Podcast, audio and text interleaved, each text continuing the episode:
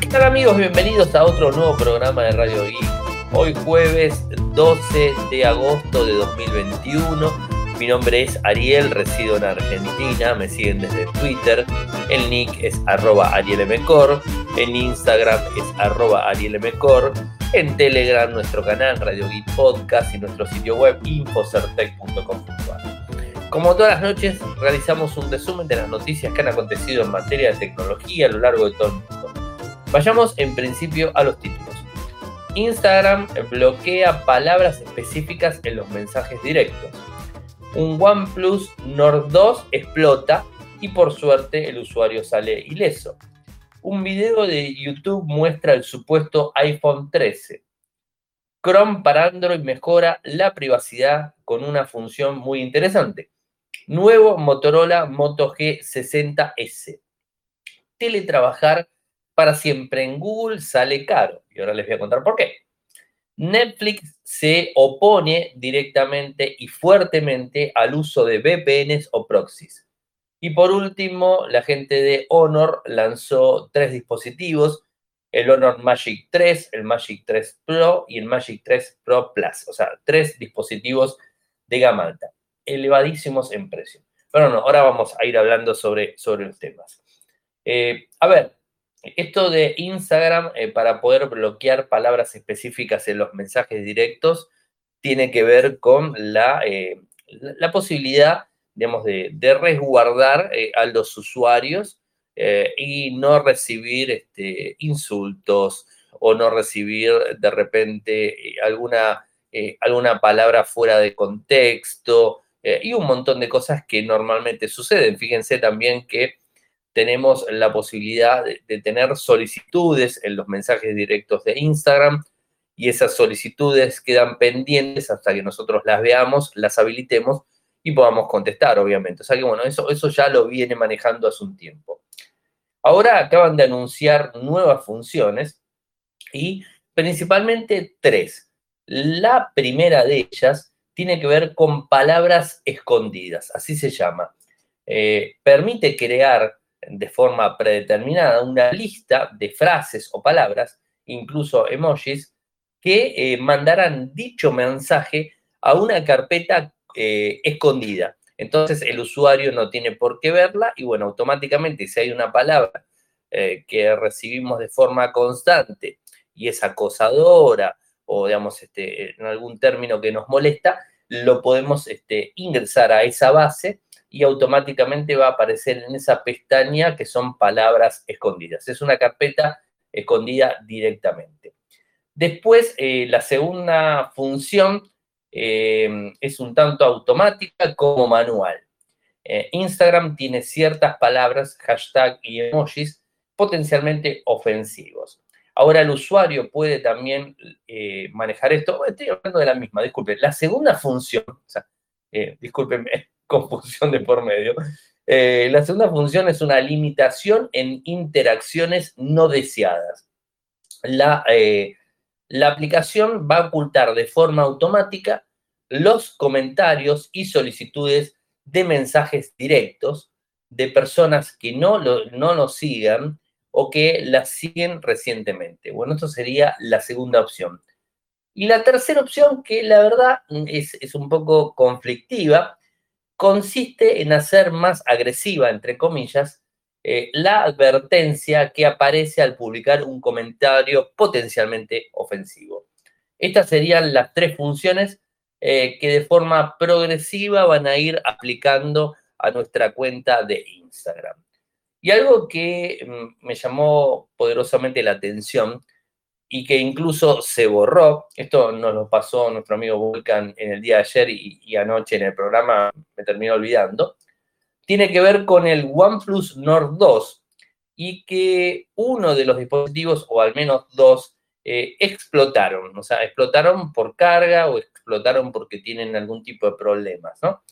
Eh, esto, digamos, es un problema que si persiste, va hacer casi lo mismo que pasó con el, con el Note famoso de Samsung. ¿Se acuerdan? El Note 7, si mal no recuerdo, era el famoso dispositivo que explotaba, que estaba cargando y explotaba, que se inflaba, reventaba y bueno, hacía todos esos desastres que normalmente hicieron.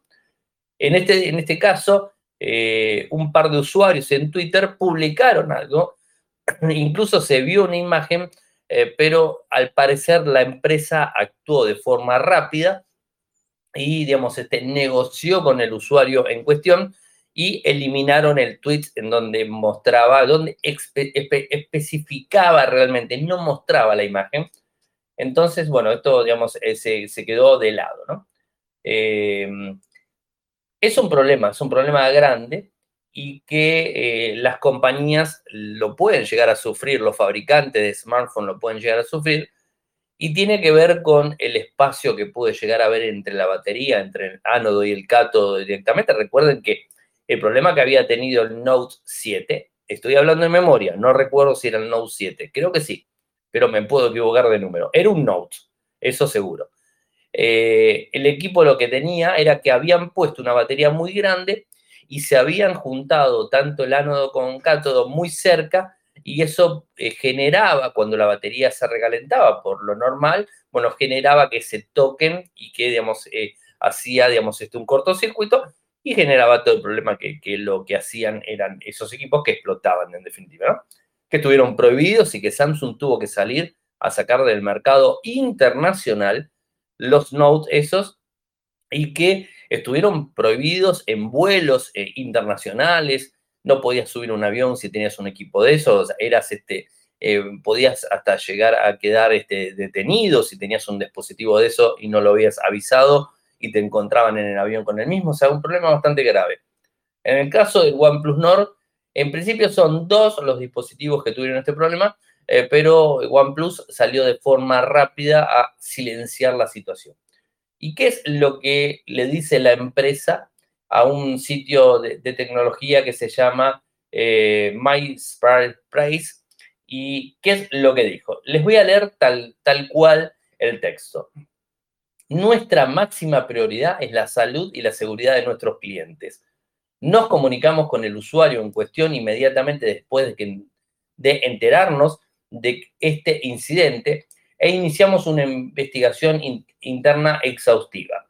Los resultados indican que el daño a este dispositivo fue causado por un incidente aislado que involucra factores externos y no debido a ningún problema de fabricación o producto. Sin embargo, seguimos en estrecho contacto con este usuario y le hemos ofrecido nuestro apoyo para atender sus inquietudes y garantizar su bienestar.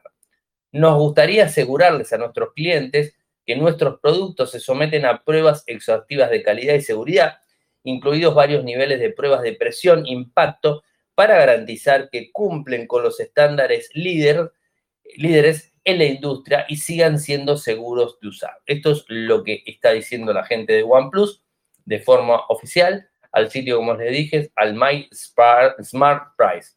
Eso es la comunicación oficial. Evidentemente se comunicaron con la persona y, digamos, este, sacaron los tweets porque no están disponibles, están las imágenes que publicamos, pero no están disponibles. Y bueno, le habrán dado un dispositivo nuevo o una compensación monetaria. Bueno, vaya a saber qué es lo que han arreglado. Y después eh, vimos en el día de hoy un video de un, de un iPhone 13, un supuesto iPhone 13, un video de concepto. Hay que, digamos, este, recalcar esto. Es un video de concepto en donde se muestra el dispositivo. Eh, el canal de YouTube es Concept eh, C Phone, eh, es el, video que subió. el, el, resultado está muy bueno, si miran el video lo van a ver, está, está muy bueno. Demuestra un iPhone con, digamos, este, recortado en, lo que serían los laterales. No sabemos si realmente el iPhone 13 va a este, tener eso, Todavía no sabemos cuándo se va a lanzar, calculamos que en septiembre, el año pasado el iPhone 12 tuvo retraso, en este año evidentemente no va a tener, porque bueno, la, pandemia está un poquitito pegándole menos fuerte a, todo lo que es la fabricación. Eh, lo que sabemos hasta el momento es que va a tener eh, una pantalla con sistema ProMotion de 120 Hz, eh, va a tener también una pantalla siempre encendida que va a mostrar la hora, el icono de batería y las notificaciones entrantes. Esto es un poco lo que se dijo que iba a tener el dispositivo y no mucho más. Va a haber los cuatro dispositivos eh, que conocemos y que hubo en el iPhone 12. supuestamente va a haber el iPhone 13 los mismos y seguro el iPhone mini va a salir de, digamos, de, la cartera de productos. Hay que esperar eh, y conocer más información. Como bien saben, De Apple se van filtrando un montón de datos de forma constante, así que bueno, hay que esperar un tiempito más. Chrome para Android mejora la privacidad eh, con una función nueva que está implementando, que es el bloqueo de pestañas en el modo incógnito, un modo que se utiliza bastante, obviamente. Eh, no hay dudas ah, que, en Android es el navegador que más utiliza Google Chrome, o sea, varios tenemos otros navegadores. Mi caso particular uso Brave, uso Tor, bueno, uso, uso los tres navegadores. Eh, y bueno, dependiendo del uso que le tengan que dar, la versión 92 tiene varias mejoras. Están trabajando en principio en la versión para iOS, donde bloquea las pestañas en modo incógnito eh, con una huella dactilar o reconocimiento facial. Es decir, necesitas desbloquear una, una pantalla incógnito, lo tienes que hacer eh, con la huella dactilar o el reconocimiento facial. Dentro de muy poco se va a estar lanzando esta funcionalidad en Android. En principio no, está en iOS, no entiendo bien por qué. En la versión 92. Eh, usando Face ID, eh, obviamente se desbloquea. Ahora, los que tienen Android y utilizan la versión Canary, bueno, tienen la posibilidad, digamos, de, modificar el flag y, poder hacer los bloqueos de pestañas.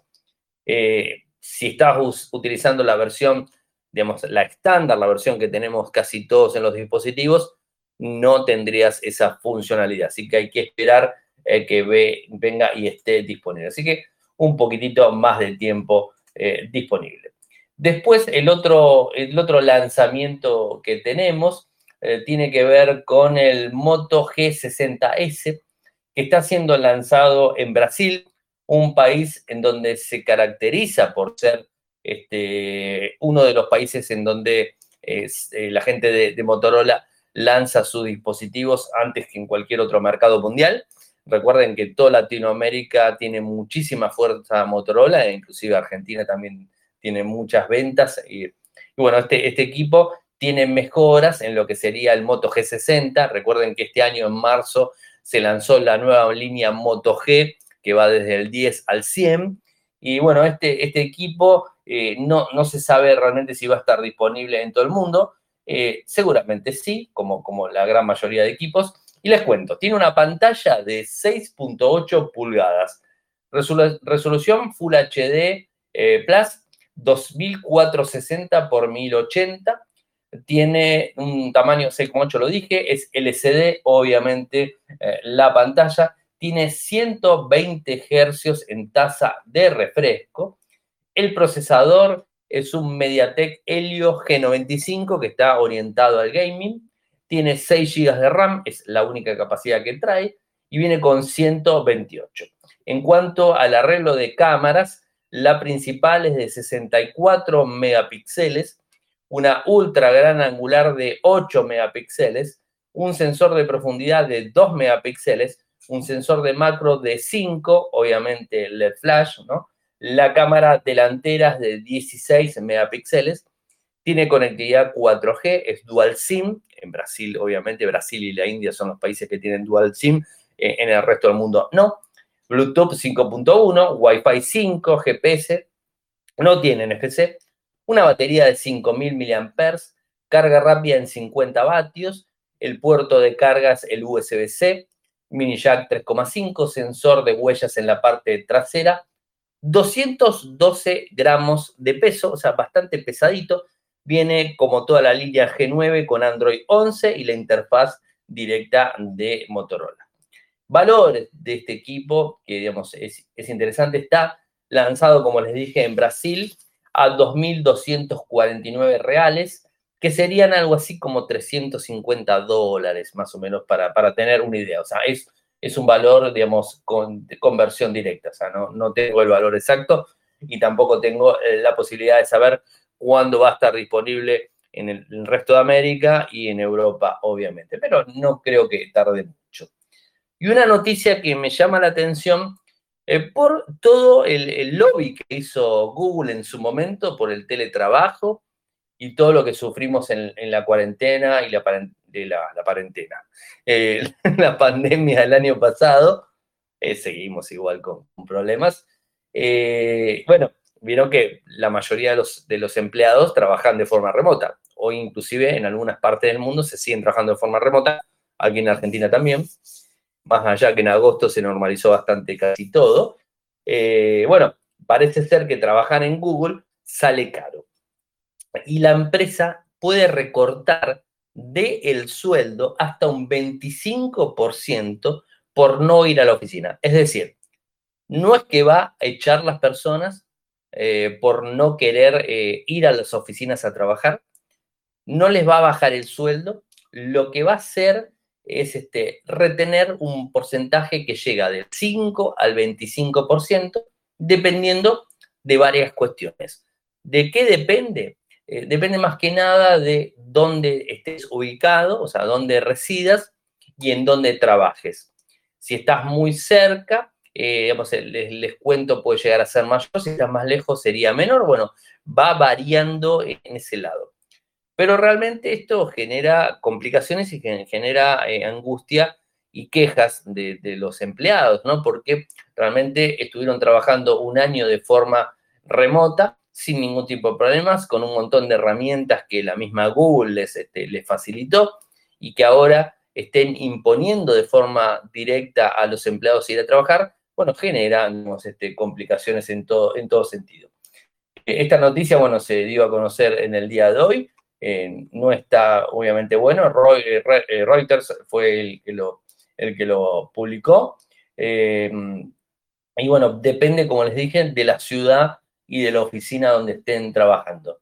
Eh, Google no tiene por qué hacer esto, eh, ha pagado eh, un, esto a los trabajadores, el 100% de salario previo por definición.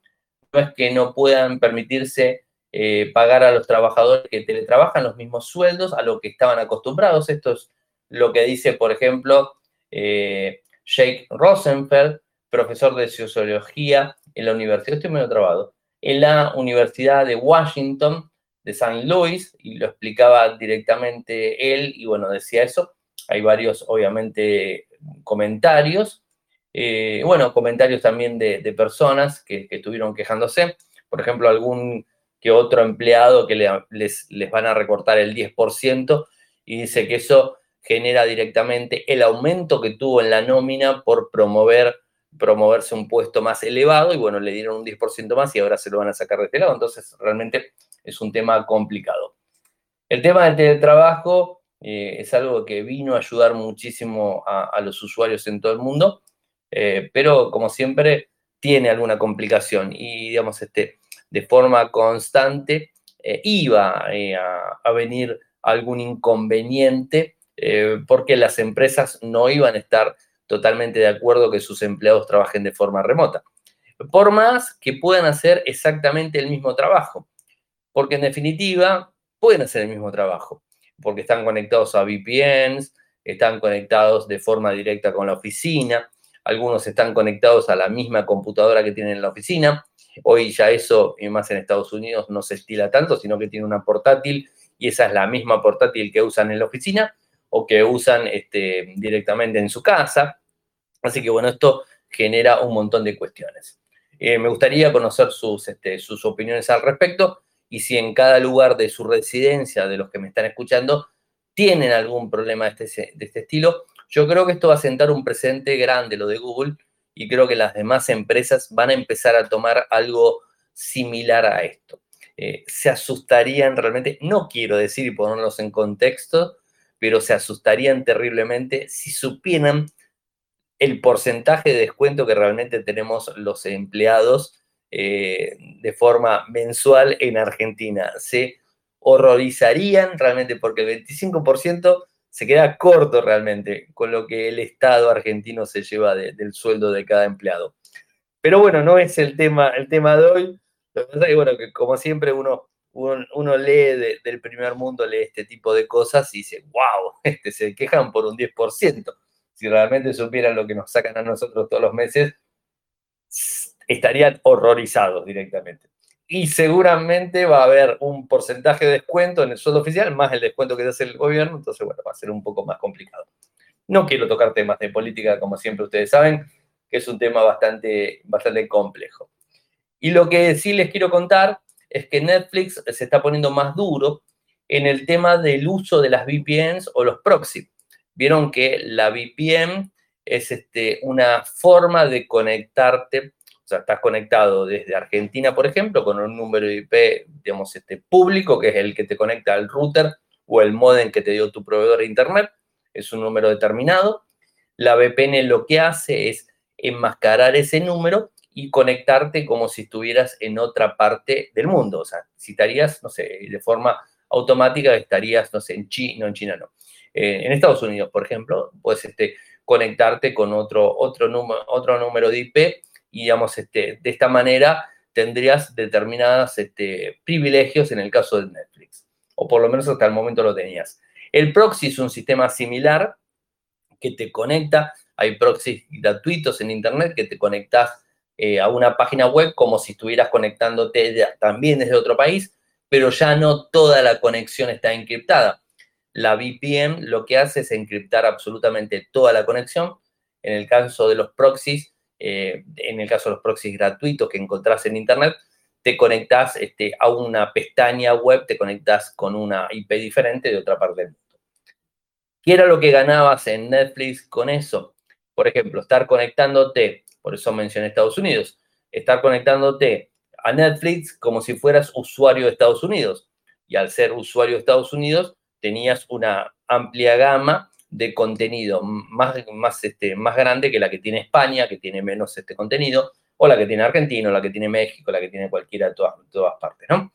Entonces, con eso, digamos, salteabas eh, el, tema este, o sea, la, eh, la, limitación de algún que otro contenido. Eh, bueno, esto parece ser que Netflix está bastante cansado de verlo y va a bloquear absolutamente eh, el servicio, no va a bloquear el servicio, sino lo que va a hacer es ponerte con la grilla pública mínima indispensable de lanzamiento mundial, te va a poner, si estás conectado vía VPN o proxy, te va a poner con eso y no te va a dar inclusive los beneficios de acceder al contenido local del país que te estás conectando.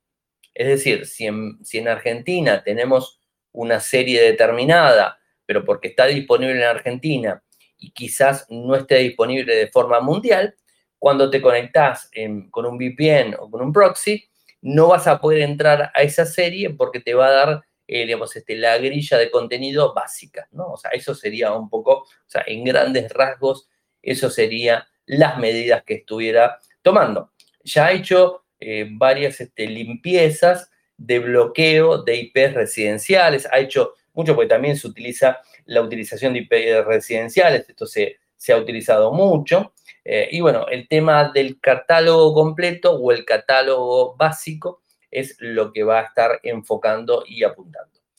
¿Qué es lo que dice Netflix con respecto a esto? Si no tienes proxies, VPNs u otro software de enrutamiento, pero aún ves este mensaje, esto es lo que está poniendo, comunícate con tu proveedor de servicios Internet, podrán determinar por qué su dirección IP está asociado con el uso de un VPN o un proxy.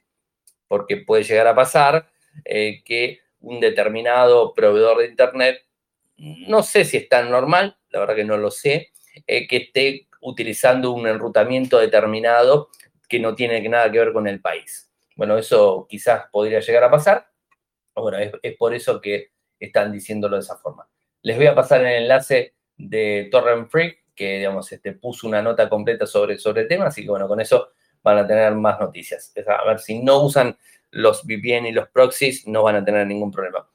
Particularmente lo veo también absurdo, porque por ejemplo, me podría estar conectando con un VPN de Estados Unidos, pero no domino ni inglés. Entonces yo no sé si me conecto a Netflix de Estados Unidos y puedo, eso la verdad que no lo sé, eh, digamos, desconozco, eh, si puedo tener, eh, digamos, este, el audio en inglés, obviamente que sí, pero voy a tener los subtítulos en español, porque en definitiva leo español y bueno, entiendo español. Entonces eso tampoco lo sé. y, si realmente eso no sucede, la verdad que sería bastante absurdo, ¿no? O como, por ejemplo, escuchar de otros países, ¿no? O sea, de Japón, yo qué sé, se me ocurre ese tipo de cuestiones. Honor Magic 3, Honor Magic 3 Pro y Honor Magic Pro Plus. Tres dispositivos, la primera línea de Honor que se despega completamente de Huawei. Sabieron que Huawei era dueño de Honor, era su segunda línea una línea más este, orientada a los jóvenes eh, y que no competía de forma constante, sino que tenía, eh, salía un Huawei por un lado, un Honor por el otro, entonces ahí estaban un poco la historia, había diferencias. ¿Qué es lo que quiere hacer Honor? Quiere saltar la valla y quiere, digamos, eh, conquistar todo el mercado internacional de la gama baja, la gama media y la gama media premium y la gama alta. Quiere conquistar el mercado. Y en este caso puntual lo que está haciendo es lanzar dispositivos de gama alta, o sea, no son dispositivos de gama baja, sino que son dispositivos con un muy buen diseño, muy buenas cámaras, excelente microprocesador, pantalla por supuesto también buena, eh, y con eh, potencia, o sea, con mucha potencia. A ver, los tres dispositivos, vamos a hablar de las características técnicas, después vamos a hablar de los valores. Los tres dispositivos tienen una pantalla Flex OLED de 6,76 pulgadas, 2772 por 1344. Un refresco de pantalla, los tres de 120 Hz, soportan HDR10 Plus, los tres. Pantalla perforada eh, y curva, los tres iguales. Los tres dispositivos utilizan microprocesadores Qualcomm. Eh, tenés que el Magic 3 común utiliza el Snapdragon 888. Eh, no, los tres utilizan el mismo micro, perdón, disculpen, disculpen. Los tres utilizan el mismo micro, el 888 Plus, o sea, a 3 GHz con un GPU de Adreno 660. Lo que varía es la memoria RAM en el Pro Plus. Tenés 8 GB el Magic 3, 8 GB con 128, 8 con 256. En el caso del Magic 3 Pro hay un solo modelo, 8 con 256. Y en el caso del Magic 3 Pro Plus hay un solo modelo, 12 con 512. En cuanto a las cámaras, tenés eh, la principal de 50 megapíxeles que se corresponde a los tres equipos. Eh, una eh, ultra gran angular en el caso del Pro Plus de 64, 13 angular o ultra gran angular y en el otro también lo mismo. Después, una, mm, una monocromo de 6. Eh, ¿Qué más? Después tenemos un periscopio en el, en el, equipo más potente, o sea, en el Pro Plus, en donde accede a un 3,5x, lo que sería la configuración. Los tres tienen TOF 3D, o sea, los tres tienen lo mismo. En cuanto a la batería, los tres tienen 4600 mAh, carga rápida en 66, carga inalámbrica en 50 y el Pro Plus tiene carga inversa. Sistema operativo Android 11 para los tres, Magic UI para los tres. 5G los tres, Wi-Fi 6 los tres, Bluetooth 5.1, GPS, USB Type-C los tres. Eh, ¿Qué más? Bueno, altavoces estéreos. El, cuerpo del Pro Plus es eh, cerámico grabado en láser. Y los valores, acá donde viene la cuestión, los valores. Esperen que yo lo puse, lo puse en, en, dólares. Los valores son bastante elevados de los dispositivos. Bueno, lo publicamos todo en que está puesto las imágenes, todo, así que bueno, tienen toda la información. Eh, a ver, el Magic 3 de 8 con 256 se va a vender a 1055 dólares. El Magic 3 Pro con la misma configuración de RAM, 1290. El Magic 3 Pro Plus de 12 GB con 512, 1760. O sea, están escuchando bien, ¿no? Y en euros, eh, están 8,99, 1.099 y 1.499. Esto es lo que están poniendo en euros. O sea, realmente son valores extremadamente elevados. Importante, tiene toda la capa eh, de lo que sería Google y lo que sería también las aplicaciones de, Android, las aplicaciones de, Google sin ningún tipo de problemas, o sea, tiene Google Maps, Gmail, bueno, tiene todas las cosas, así que bueno, eso estaría más, más que cubierto. Los equipos pintan a ser muy buenos, eh, pero son bastante elevados en precio. O sea, no, sé realmente cómo, cómo va a, digamos, este, a moverse. Estamos, estamos hablando de una marca que quiere sacarle el liderazgo a Huawei. No, a Huawei no, o sea, obviamente se lo va a sacar. No, al que le quiere sacar el liderazgo a Xiaomi, que Xiaomi se perfila, como hemos dicho hace un tiempo, a ser el número uno en el mundo. Así que bueno, tendremos que ver cuánto porcentaje de usuario le saca a Xiaomi la gente de Honor con este dispositivo. A mí particularmente me parece extremadamente caro. No lo compraría, o sea, iría por el Mi Mix 4 que, se presentó eh, esta semana también. Me parece que es un dispositivo más económico y muy potente, con muy buena tecnología, eh, y no este dispositivo que, digamos, además hay una cuestión, están medio tecleando. Estuve leyendo por ahí después lo voy a ampliar. Estuve leyendo por ahí que Estados Unidos no está muy conforme también con que Honor tenga la posibilidad de acceder a todo el ecosistema norteamericano en sí.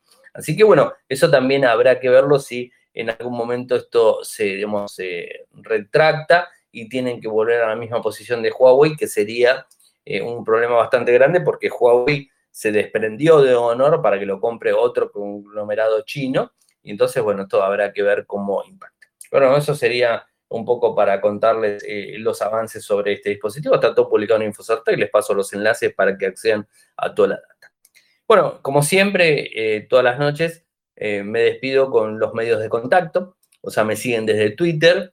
El nick es arroba arielmcor. En Instagram es arroba arielmcor. Si me quieren apoyar, lo, lo pueden hacer de dos maneras. Están en Argentina, lo hacen con cafecito que es cafecito.app barra radioic, cafecito.app barra radioic, de 50 pesos en adelante, se los voy a agradecer muchísimo.